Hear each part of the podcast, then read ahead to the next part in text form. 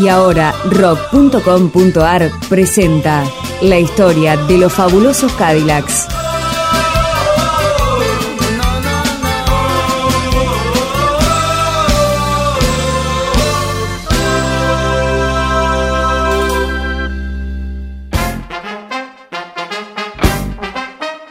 Las Venas Abiertas de América Latina es un formidable libro del escritor y periodista uruguayo Eduardo Galeano, publicado en 1971.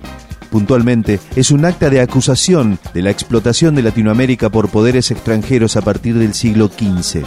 Mucho después de la edición de esta obra, 24 años después, y en un implícito guiño a Galeano, los fabulosos Cadillacs dieron a conocer una canción que tiene ese mismo nombre y en cierta forma el mismo espíritu.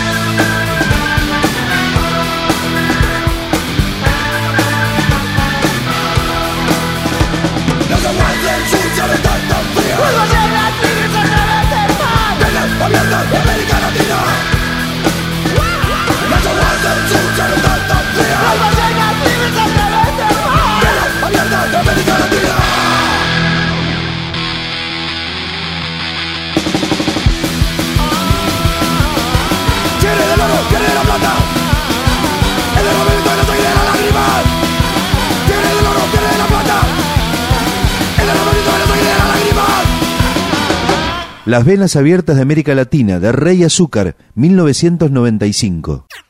Este fue un capítulo más de la historia de los fabulosos Cadillacs, un podcast de rock.com.ar.